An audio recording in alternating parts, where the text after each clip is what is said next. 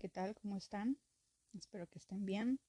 Espero que hayan tenido un fin de semana excelente y maravilloso como, como debe de ser. Mm, el día de ayer escribí en el blog dianaray.com acerca de vivir el presente. ¿Qué es vivir en el presente? ¿Y por qué es tan importante vivir el momento presente? Estaba leyendo el libro de Eckhart Tolle, El poder de la hora, y empecé a darme cuenta el inmenso poder que tiene el vivir el presente. Hace unos meses aprendí que mm, la ansiedad es producto de vivir en el futuro, de vivir pensando constantemente qué pasará, prevenir cosas que de repente aún no han pasado, pero sin embargo ya estamos preocupados por ello.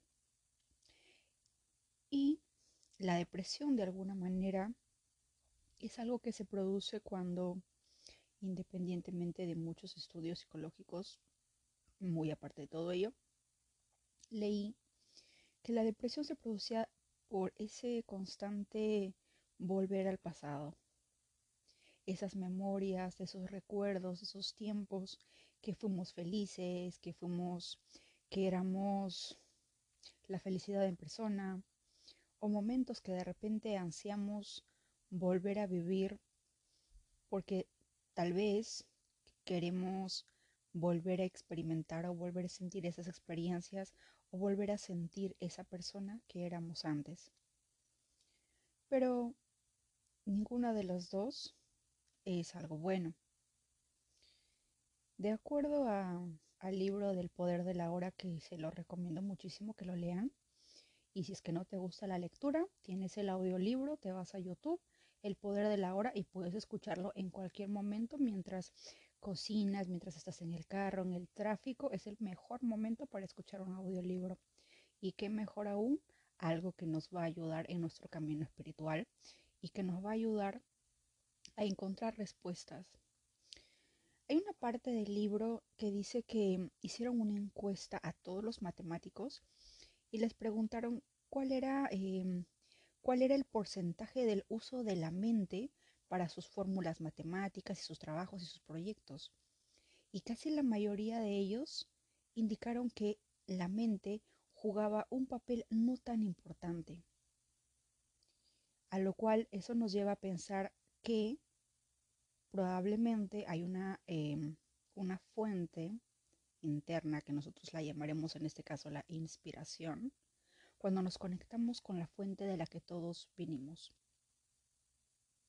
Todos hemos sido niños alguna vez y muchas veces he visto que lo primero que hacemos cuando un niño está llorando es tratar de distraerlo, mostrarle un juguete, decirle que imagínate una escena en la cual hay un niño llorando y eso es lo que sea para que se distraiga. Pero esa distracción de alguna manera es traerlo al momento presente, al momento actual, a enfocar su atención en otra cosa que no sea el dolor o el, el sentir que está teniendo en estos momentos. Si bien es cierto, es bueno llorar, es bueno soltar todo el dolor que traemos, es cierto también que muchas veces lloramos sin razón aparente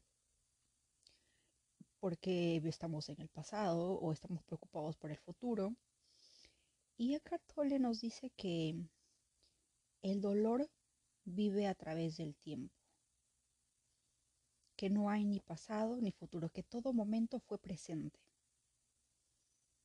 Todo momento que vivimos, que hemos vivido fue en un presente, que no existe un pasado o un futuro. Nosotros podríamos llamarlo así, pero que dentro del, de la espiritualidad o dentro de lo que Él nos habla, nos indica que en cada momento, cada, en este segundo que estás escuchándome, estamos, no estamos en el futuro que va a venir para las personas o en un mundo paralelo que estamos más adelante o que estás en un pasado. Estamos en un presente, estamos en un momento. Estamos en el mes de marzo de, del año 2022. Estamos en este momento presente. Estamos escuchando, estamos oyendo, Pero no hay un pasado o no hay un futuro. Todo momento que vivimos fue en un estado presente. De ahí creo yo que nace la profunda y gran importancia que muchas personas nos dicen que es vivir el presente. Si nos damos cuenta, desde que nos levantamos hasta que nos acostamos a dormir, ¿cuántas veces al día realmente estamos presentes a la hora de tomar el desayuno, a la hora del almuerzo, a la hora de la cena, a la hora del trabajo? ¿Cuántos de nosotros realmente estamos presentes cuando estamos en una cena o en un desayuno familiar?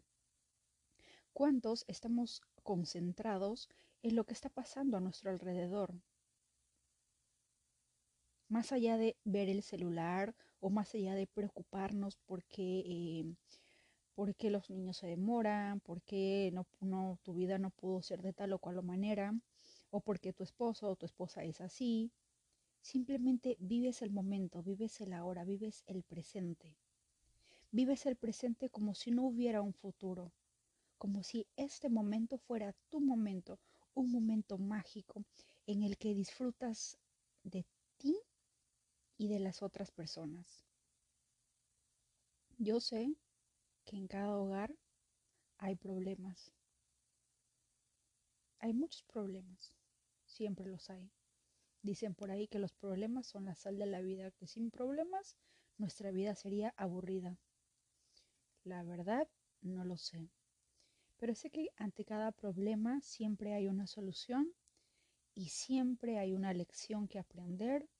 Siempre es como un examen de la vida y que de acuerdo a lo que saquemos en el examen, aprobamos o, repetimos la materia una y otra vez hasta aprender la lección que tenemos que aprender. Pero hoy vamos a enfocarnos en el presente.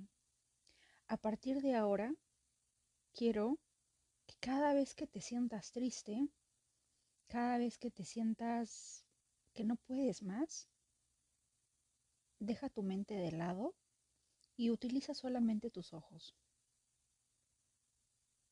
Haz de cuenta que tu mente no está, no te digo que medites, pero deja tu mente de lado por un momento y enfócate en ese momento. Hay una técnica de mindfulness que nos ayuda a, traernos al presente y es observar a nuestro alrededor. ¿Qué hay? ¿Qué hay a tu alrededor? Plantas. ¿De qué color son? ¿Qué tipo de plantas? ¿Tiene flor? ¿Está en un florero? ¿En un macetero? ¿Está en tu jardín? Enfócate en algo y trata de, y trata de ver y ver más allá, no solo mirar, como siempre lo hacemos, sino observar detenidamente. Trata de conectarte con eso y de vivir tu presente. El día de ayer estaba regresando a casa y tenía unas ganas inmensas de llorar porque me sentía me sentía sola. Pero en ese momento dije, tengo que practicar lo que estoy leyendo. Tengo que practicarlo. Y simplemente eh, lo primero que hice fue enfocarme en un carro negro que estaba yendo, em, estaba en camino a la pista principal y que tenía las luces rojas encendidas. Me enfoqué en las luces rojas, me enfoqué en que la luz se prendía y se apagaba, que luego de dos o tres segundos se prendía otra luz roja y simplemente me enfocaba en la luz. Me dejé invadir por esa luz roja y simplemente fui consciente de que en ese momento estaba en la calle, estaba, eh, eran las nueve de la noche y que estaba mirando un carro o un auto de color negro con luna, con luces rojas, tintineando. Y aunque no me creas, de lo que mis lágrimas estaban a punto de salir, creo que regresaron nuevamente mis ojos porque mi, mi atención se enfocó en otra cosa. Ya no se enfocó en ese momento de dolor que yo estaba sintiendo. Y luego de un rato de seguir enfocándome a mi alrededor en el momento presente, cuántos pasos estoy dando, cómo es este lugar, los árboles, los postes, los buses, las personas, el restaurante a mi alrededor y las personas comiendo en el restaurante, empecé a observar detenidamente en el momento presente. No como si como si estuviera simplemente caminando y estar y estoy absorta en mis pensamientos sin ver absolutamente nada. No. Es como estar caminando y a la vez estar, al estar consciente de todo lo que hay a tu alrededor. Eso es de alguna manera vivir en el estado, en un estado presente, en el poder de la hora. Nos dice Eckhart Tolle que si por un segundo nos conectamos en el presente o vivimos el ahora, es como que entramos a un reino, a un reino mágico, a un reino que sin el cual nosotros nos la pasáramos las 24 horas del día, seríamos los seres más pacíficos, más felices, no habría guerras, no habría separaciones, miedo, distancias, no las habría porque estaríamos tan enfocados en nuestro presente, en nuestro momento, estaríamos con un solo objetivo de vivir este momento, de estar en el reino mágico. Y aunque suena irrisorio, cuando nos concentramos en el presente, cuando estamos totalmente enfocados en algo, no sentimos dolor, no sentimos, no sentimos ira, no sentimos rencor, estamos en un momento en el que simplemente somos. Estamos siendo. Y creo yo que lo más mágico de todo en esta vida es ser. Ser tú. Como ya les dije en un podcast, en un podcast anterior, ser nosotros más allá de las programaciones y experiencias que hemos vivido a lo largo de nuestra vida por nuestros padres, por la sociedad, el colegio, los amigos, los compañeros de trabajo. ¿Quiénes somos? En ese momento presente, empiezas a darte cuenta de quién eres realmente. Empiezas a descubrirte poco a poco, como una cebolla a la cual vas pelando capa por capa y empiezas a descubrir tu esencia y empiezas a darte cuenta de cosas que normalmente antes no nos damos cuenta. Son en esos momentos de vivir en el presente en las cuales surgen la conexión con la fuente de la que todos vinimos.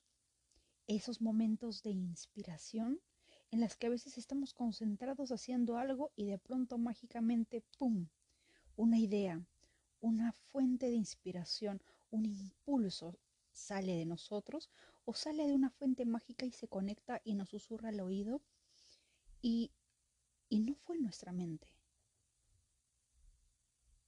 No fue la mente. Fue esa fuente a la que todos estamos conectados. En un podcast anterior también les dije que la mente que tenemos en esos momentos es como una biblioteca que tenemos libros variados, memorias, tenemos todo tipo de todo tipo de productos en nuestra mente. Pero esos productos son desde que nacimos hasta el día de hoy lo que hemos vivido, lo que hemos visto, lo que hemos sentido bajo nuestros ojos. Pero ¿qué hay acerca de, los, de los otros ojos de otras personas? De las otras experiencias. ¿Eso no hay? Si en algún momento pasamos por un problema o una dificultad y estuvimos literal rompiéndonos la cabeza pensando cómo solucionarlo, ¿no se han dado cuenta que siempre nos demoramos y pensamos y repensamos y volvemos a repensar y seguimos buscando en el archivo de nuestra mente una solución? Pero ¿cómo vamos a encontrar una solución a algo que nunca tal vez hemos vivido o experimentado y que esos archivos pertenecen a un momento o a un pasado o a un presente que ya no es y que la solución que encontremos no va a ir de acuerdo a lo que estamos buscando. Es ahí en el que de un momento a otro, en el que simplemente nos desconectamos de la mente nos conectamos con la fuente superior y nace un impulso, nace una idea, nace algo dentro de nosotros que nos dice, haz esto, o puedes hacer esto. Hay cosas que simplemente están ahí, están a nuestro alrededor, pero que sin embargo buscamos, buscamos una conexión con la fuente para recién ser conscientes de ello. El escritor de Chocolate Caliente para el Alma, y que su historia la pueden encontrar en el libro El Secreto, él nos cuenta que cuando se comprometió a sí mismo a llegar al millón de dólares, eh, de acuerdo a su mentor, le dijo, haz un papel con eh, un cheque, es un cheque y, en ese cheque hay un millón de dólares. Pégalo en el techo sobre tu cama y cada vez que te levantes y abras los ojos seas, sea lo primero que veas. Y al verlo, vas a empezar a cerrar los ojos, a imaginar la vida que tendrías cuando tengas ese millón de dólares. Imagínate que ya los tienes e imagínate qué es lo que estarías haciendo. ¿Viajarías? ¿Saldrías con tu esposa? ¿A qué te dedicarías? ¿Qué es lo que empezarías a hacer? ¿Qué es lo que no harías? Vívelo, experimentalo, siéntelo, utiliza tus cinco sentidos. Y dice que lo estuvo haciendo durante varias semanas y fue a la tercera o cuarta semana, si no me acuerdo, en la que estaba en la ducha, escuchen, estaba en la ducha concentrándose en bañarse probablemente, y de pronto surge un impulso, surge una idea en la que él, él recuerda que tenía un libro escrito de varias historias, muy conmovedoras por cierto y maravillosas, y dijo, si publico este libro y logro venderlo a un dólar a un millón de personas, entonces puedo lograr el millón de dólares. Y eso fue lo que se dispuso a hacer. Él empezó a escribir el libro, lo juntó, creó todo y luego faltaba publicarlo. Y se le ocurrió que estaba en el, estaba en el supermercado y vio la revista National Enquirer, que es una revista norteamericana. Y, y simplemente pensó que, ok, si yo voy al supermercado y las personas ven el National Enquirer, es lo primero que ven cuando uno está en el supermercado, ¿cuántas personas pasan por el supermercado a diario? ¿Cuántas personas hacen sus compras? ¿Cuántas personas verían publicado mi libro en el National Enquirer? Y eso estaba pensando hasta que luego de otras semanas le invitaron a una conferencia. Y al final de la conferencia una señorita se le acerca y le dice, ¿qué conferencia tan linda quisiera entrevistarlo? Y él le pregunta, ¿para quién trabaja? Y la señorita le dijo, soy independiente, pero trabajo mucho con el National Enquirer. Ustedes ya se pueden imaginar lo que en ese momento sintió el escritor. Eckhart Tolle nos dice también que la mente es, es una de las herramientas más poderosas de almacenamiento, de lograr algo, de buscar dentro de todo su sistema cómo poder llegar a algo pero para poder llegar a ese algo, primero tiene que saber a dónde llegar. Por eso es que muchas veces nosotros no logramos aquello que deseamos o que queremos lograr. Porque básicamente la mayoría de nosotros, incluyéndome a veces, no sabemos hacia dónde ir. A veces tenemos un sueño, tenemos una meta, pero no ocurre, no pasa. Lo intentamos una y otra y otra vez y simplemente es como si las puertas están cerradas y seguimos en esa puerta esperando a que se abra y no nos damos cuenta que a nuestro alrededor hay muchas puertas más. Es por eso que es de vital importancia cuando queremos manifestar, lograr algo, saber qué es lo que queremos, hacia dónde quiero llegar, qué es lo que quiero lograr.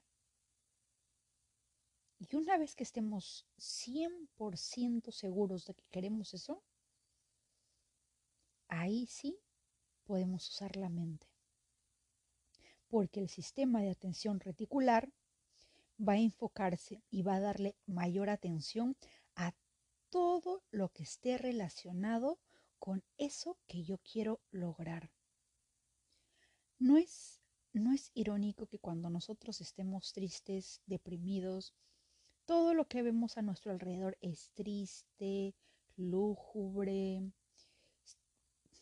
es simplemente depresivo?